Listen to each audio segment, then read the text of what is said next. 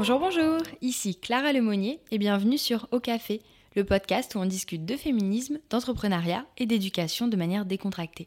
Je vous laisse tout de suite avec ce troisième épisode qui a pour titre Comprendre le genre. Très bonne écoute Pour ce troisième épisode, j'aimerais vous éclairer sur ce qu'on appelle le genre pour qu'on puisse ensemble répondre à la question c'est quoi la différence entre le sexe et le genre? Alors je vous propose de découvrir ensemble l'origine de ce terme et ce qu'il implique aujourd'hui dans la lutte pour l'égalité des genres et la compréhension des identités de genre. Pour commencer, je vous propose une définition du concept de genre. Le genre définit la construction socioculturelle, c'est-à-dire qui a pour origine la société et la culture, des rôles féminins et masculins, et ainsi des rapports sociaux entre les femmes et les hommes. On parle d'une organisation genrée de la société en deux parties, le féminin et le masculin. Aujourd'hui, la binarité du genre, donc deux éléments féminins et masculins, est modifiée pour laisser place à une multiplicité d'identités et de conceptions autour du genre, mais on en parlera juste après. Avant de détailler la définition, j'aimerais qu'on revienne sur l'historique du concept. La première fois que ce mot est utilisé, c'est en 1955 par le psychologue John Money, qui est connu pour avoir travaillé sur le rôle des constructions sociales sur la formation des identités de genre. Alors attention, aujourd'hui de nombreuses critiques sont faites sur lui et sa carrière parce qu'il était notamment à la tête d'une clinique où étaient effectuées des opérations de réassignation sexuelle sur des enfants et des adultes. Malgré ça, il me semblait intéressant de replacer la naissance de ce concept dans l'histoire, qui ne vient donc pas des sciences sociales, mais bien de la médecine au départ. C'est à partir des années 1970 que ce concept est largement repris par les sciences sociales pour affirmer que les différences sociales et comportementales entre les hommes et les femmes ne sont pas naturelles, mais bien construites. Un point essentiel de la compréhension du genre, c'est le fait qu'il représente des différences sociales, certes, mais aussi qu'il représente en fait une séparation nette et une hiérarchisation avec une prédominance du masculin sur le féminin. Les études sur le genre montrent que les rapports entre les femmes et les hommes sont hiérarchisés dans la majorité des sociétés connues et étudiées, que ce soit au niveau du pouvoir politique, des richesses économiques, de l'accès aux droits, enfin pour synthétiser, leur répartition est inégale. Cette hiérarchisation avec une prédominance du masculin est ce qui a été qualifié de patriarcat. Alors selon la définition du dictionnaire Larousse, ouvrez les guillemets, le patriarcat est une forme d'organisation sociale dans laquelle les hommes exercent le pouvoir dans le domaine politique, économique, religieux, ou détiennent les rôles dominants au sein de la famille par rapport aux femmes. Fermez les guillemets. C'est pas moi qui le dis, c'est le Larousse. Le genre correspond donc aux attentes, aux normes, aux valeurs qu'une société donnée, si on parle ici de la France par exemple, attribue aux femmes et aux hommes. C'est pour ça qu'aujourd'hui, on parle de genre et non plus de sexe pour parler des inégalités sociales entre les femmes et les hommes, car si le sexe correspond aux caractéristiques biologiques, par exemple les organes génitaux, c'est bien la manière dont on perçoit les individus comme étant des femmes ou des hommes qui crée les inégalités et pas leurs caractéristiques biologiques. Le sexe s'oppose donc au genre dans la compréhension des rapports sociaux. Donc plutôt que de parler d'égalité des sexes, on peut parler d'égalité des genres, qui est plus représentative de la réalité. Bien qu'à l'époque de Simone de Beauvoir, on parlait plutôt d'égalité des sexes, mais elle définissait très bien cette notion de genre avec sa fameuse phrase, ouvrez les guillemets, on ne naît pas femme, on le devient, fermez les guillemets. Je vous propose d'écouter un extrait d'une interview qui date de 1975 où Simone de Beauvoir revient sur cette phrase. Être femme, ce n'est pas une donnée naturelle. C'est le résultat d'une histoire. Il n'y a pas un destin biologique, psychologique, qui définissent la femme en tant que telle. C'est une histoire qu'il a faite, d'abord l'histoire de la civilisation, qui aboutit à son statut actuel, et d'autre part, pour chaque femme particulière, c'est l'histoire de sa vie, en particulier c'est l'histoire de son enfance, qui la détermine comme femme, qui crée en elle quelque chose qui n'est pas du tout une, une, donnée, une essence, qui crée en elle ce qu'on a appelé quelquefois l'éternel féminin, la féminité. Et plus euh, les études psychologiques sur les enfants s'approfondissent, plus euh, il est sensible, plus on voit avec évidence que vraiment le petit bébé féminin est fabriqué pour devenir une femme.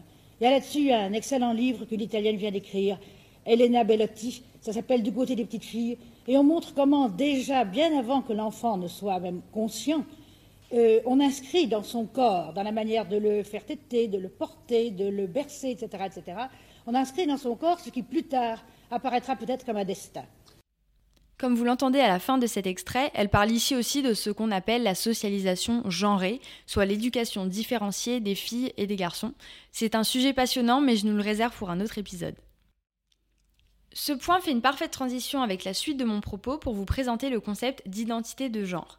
Alors, je tiens à dire que je ne suis pas experte de la transidentité, donc j'espère ne pas dire de bêtises, mais je veux seulement faire un point avec vous pour vous aider dans la compréhension de ce sujet. L'identité de genre correspond à l'expérience individuelle et intime de se sentir homme ou femme, ou ni l'un ni l'autre, ou les deux à la fois. C'est un sentiment très personnel. Il est possible que ce sentiment soit en accord avec le genre donné à la naissance sur la base des organes génitaux, ou qu'il ne le soit pas. À la naissance, un enfant avec des caractères sexuels masculins se verra associer le genre garçon, sera éduqué comme un garçon, et un enfant avec des caractères sexuels féminins sera associé le genre fille et sera éduqué comme une petite fille. Il existe des termes pour préciser ces cas-là et ces identités. Si une personne avec des organes sexuels féminins se sent femme, on dit qu'elle est cisgenre, c'est-à-dire que son identité de genre correspond à son sexe. Si ce n'est pas le cas, on dit qu'elle est transgenre, donc une personne avec des organes sexuels féminins qui se sentirait homme, par exemple. Alors, il existe autant de nuances qu'il existe de personnes. Une personne qui ne se reconnaîtrait pas dans l'un ou l'autre des genres serait ce qu'on appelle non-binaire. Il existe aussi des personnes qu'on qualifie d'intersexes, car leur caractère sexuel biologique ne correspondent pas aux définitions traditionnelles du sexe féminin ou masculin. Dernier point de précision, mais très important, l'identité de genre n'a absolument rien à voir avec l'orientation affective et sexuelle. Je voudrais continuer avec le concept des stéréotypes de genre. Donc les stéréotypes de genre, ce sont des idées toutes faites selon lesquelles les femmes et les hommes ont des attributs, des rôles, des comportements et des valeurs sociales qui sont déterminés selon leur genre, selon le fait qu'elles se sentent hommes ou femmes. Par exemple, on dit que les femmes sont douces, sensibles, apprêtées, discrètes, et on dit que les hommes sont courageux, musclés et colériques. Bon, ces quelques exemples que je viens de vous donner, ce sont des stéréotypes de genre. Mais alors pourquoi ces stéréotypes de genre seraient problématiques? Ils sont problématiques parce qu'ils généralisent des caractéristiques individuelles à un groupe d'individus plus large. Les stéréotypes de genre, ils sont tellement profondément ancrés dans nos sociétés et dans nos cerveaux qu'ils ont des impacts très concrets sur la manière d'éduquer les enfants et sur nos relations sociales. Ce que j'aimerais vous faire comprendre ici, c'est que le problème aussi, c'est que c'est un cercle vicieux. Les stéréotypes de genre ont des impacts sur la réalité, parce que ces idées qu'on partage ont des impacts concrets sur la manière dont on va élever les enfants, et la réalité les renforce car on pense alors qu'ils sont vrais vu qu'on les a observés. Pour illustrer un peu plus tout ça, je vous propose de déchiffrer quelques stéréotypes de genre et voir ce qu'ils veulent dire. Alors, je vais prendre un premier stéréotype. Ouvrez les guillemets. Les filles sont des chippies, elles passent leur temps à se crêper le chignon. Fermez les guillemets. C'est peut-être quelque chose que vous avez déjà entendu. Est-ce que c'est problématique? Est-ce que ça l'est pas? On va voir ça ensemble. Alors déjà, se crêper le chignon, ça veut dire se disputer, voire se battre avec assez de violence pour que le chignon soit décoiffé. Alors déjà, cette expression, elle n'est rattachée qu'aux filles et aux femmes, parce que le chignon, c'est une coiffure de femme aux yeux de la société. Désolé, messieurs les footballeurs, mais chignon pour vous. Cette phrase est un stéréotype parce que non, les femmes ne passent pas leur temps à se crêper le chignon, on a bien mieux à faire, merci beaucoup. Cette idée sous-entend que les filles et les femmes sont dans une dynamique de dispute, de lutte, de rivalité. Mais rivalité pourquoi finalement? Eh bien pour l'amour des garçons ou l'amour des hommes, évidemment. Alors ici, je ne vais rien inventer, je vais reprendre les propos d'Ovidie dans le livre Sororité. Donc pour resituer un peu, Ovidie, c'est une réalisatrice de films et de documentaires, autrice de livres et de BD, et ancienne actrice de films pornographiques. Alors pourquoi j'ai décidé de prendre cet extrait du livre Sororité? D'ailleurs, c'est un livre où il y a plein d'autrices qui a été coordonné par Chloé Delhomme. Alors pourquoi je prends cet exemple qui vient de ce livre? C'est parce que justement Ovidie explique que l'inverse de la sororité, ce serait la rivalité féminine. Elle explique d'où vient ce concept. Et pour l'illustrer, elle prend l'exemple de la chanson de 1987 qui s'appelle, ouvrez les guillemets, À cause des garçons. Vous connaissez aussi peut-être cette chanson un peu plus récemment parce qu'elle a été reprise par Yale en 2007. Je vais vous lire des extraits. Il paraît que les femmes entre elles sont pires que les hommes, de vrais pots de vache, toujours à manigancer de mauvais tours. C'est du moins ce qu'on ne cesse de nous rabâcher dès lors qu'on avance la moindre critique contre le patriarcat.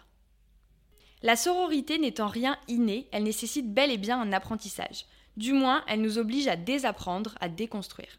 Se réjouir de la réussite d'une autre femme, lui apporter spontanément du soutien, lui accorder toute sa bienveillance, va à l'encontre de tout ce qu'on nous apprend depuis que nous sommes petites filles. Ce rejet de toute solidarité sororale s'ancre en nous dès le plus jeune âge. L'ensemble de notre environnement culturel nous enseigne très tôt les bases de la compétition. Fin de la lecture. Je vous cite juste les quatre premières euh, phrases du couplet à cause des garçons, on met des banilons, on se crêpe le chignon. À cause des garçons. Bon, excusez-moi, j'ai décidé de pousser la chansonnette. Alors, je reprends la lecture. Le pitch, deux copines se disputent les faveurs d'un type et semblent prêtes à se crêper le chignon pour attraper la queue de Mickey. L'idée serait plutôt d'essayer de comprendre ce que ces paroles a priori gentillettes disent de nous, de notre rapport aux autres femmes. De les prendre au sérieux, de les décortiquer et les analyser, parce que tout y est finalement fort bien résumé. Ovidie présente ensuite ce qu'on appelle le syndrome de la Schtroumpfette, comme théorisé par Nelly Arcan. Alors, la Schtroumpfette, elle est issue d'un plan maléfique du grand méchant Gargamel qui crée par la magie une figure féminine, donc la Schtroumpfette, dans le but qu'elle séduise les Schtroumpfs et sème la zizanie dans leur groupe, car les Schtroumpfs en fait entrent en compétition pour ses charmes. Ce que dit ce syndrome, c'est qu'une femme au sein d'un groupe d'hommes, donc disons-le différemment, une femme dans la société, n'a que pour but de les séduire et donc d'entrer en compétition avec les autres femmes pour pouvoir y survivre. D'où l'idée de compétition entre les femmes, donc l'inverse de la sororité. Je reprends la lecture. Le syndrome de la Schtroumpfette est l'idée que les femmes seraient tout entières tournées vers leur apparence et leur capacité à séduire, quitte à briser une amitié, et qu'elles seraient en quête d'un idéal d'unicité. Il ne peut y avoir qu'une seule élue, il faut être la plus belle, la plus désirée, la plus valorisée. Ainsi, les femmes sont condamnées à cette frustration de ne jamais incarner cette totalité pour l'autre, à se démolir mutuellement dans la compétition. Aucune sororité ne semble envisageable dans ce monde où chacune ne se définit qu'en tant que rivale de l'autre, où les femmes ne peuvent que devenir des ennemis. Comme si la moindre qualité accordée à une femme en dépossédait toutes les autres. Ce syndrome de la Schtroumpfette est un nœud de Mobius dont on ne peut s'échapper et dans lequel les femmes sont condamnées à tourner à l'infini. Pour se sentir validées, pour qu'elles puissent s'accorder une valeur, il leur faut être belles. Pour se sentir belles, il leur faut demeurer à chaque instant le centre de toutes les attentions masculines. Pour avoir confirmation qu'elles sont désirables, il leur faut accumuler les hommes. Et pour accumuler les hommes, il leur faut travailler constamment leur apparence. Mais c'est l'ensemble de notre société qui n'envisage les femmes qu'en rivalité les unes avec les autres. Je trouve que ces extraits sont très pertinents pour comprendre en fait d'où vient ce stéréotype de genre. Si on défend l'idée que les stéréotypes ont des impacts sur l'éducation des enfants, ce qui est mon cas, les filles reçoivent très jeunes des remarques sur le fait qu'elles essayent de plaire, de séduire et dès la maternelle parfois, ce qui est quand même assez étrange que l'important pour une fille, c'est d'être jolie, d'être aimée par les garçons. Donc ce type de phrase répétée souvent peut faire croire aux filles que oui, ce sont des chippies, que oui, elles sont capricieuses et que oui, elles font tout le temps des histoires. Je sais pas si vous avez remarqué, mais on ne dit pas trop ça aux garçons. Alors qu'en réalité, si on observe une cour de récréation en école élémentaire, les disputes entre garçons sont aussi courantes que les disputes entre filles. C'est simplement les interactions sociales entre enfants qui parfois sont conflictuelles, rien de bien grave. Donc voilà pour le premier stéréotype, et maintenant je vais en prendre un second qui est un peu différent. Ouvrez les guillemets. De toute façon, c'est pas aux hommes de cuisiner, c'est un travail de bonne femme. Fermez les guillemets. Alors j'aime bien ce stéréotype-là aussi parce qu'on voit très vite qu'il est faux. Dans le cadre domestique, c'est-à-dire à la maison, oui, ce sont les femmes qui cuisinent en grande majorité, bien que ça change un peu, mais doucement quand même. Ça, on est bien d'accord. Mais alors, dès qu'on s'éloigne du cadre intime et qu'on regarde de plus près le cadre professionnel, tout de suite, ça change les femmes sont beaucoup moins nombreuses à être chefs. Pour vous donner un chiffre, 83% des chefs cuisiniers en France sont des hommes pour 17% de femmes. C'est drôle comme les, ouvrez les guillemets, travail de femmes, fermez les guillemets, deviennent des travails d'hommes dès lors qu'il s'agit de devenir professionnel et de gagner de l'argent, non? Ce stéréotype-là dans l'éducation des enfants a différentes conséquences sur la place qu'aura une fille dans le foyer, sur le fait qu'elle sera encouragée à mettre la table, à aider à la cuisine, ce qui est très bien, évidemment, sauf si ce n'est pas la même chose auprès de son frère du même âge. Là, ça pose problème, et malheureusement, ce sont des modèles qu'on observe assez souvent. Logique, me direz-vous, si dans une famille avec un couple hétérosexuel et deux enfants, une fille et un garçon, la mère s'occupe des courses et de la cuisine, ce sera moins un réflexe pour le garçon de l'imiter, contrairement à la fille. C'est vrai qu'il a été prouvé que les petites filles ont tendance à plus imiter leur maman et les petits garçons leur papa de manière assez naturelle.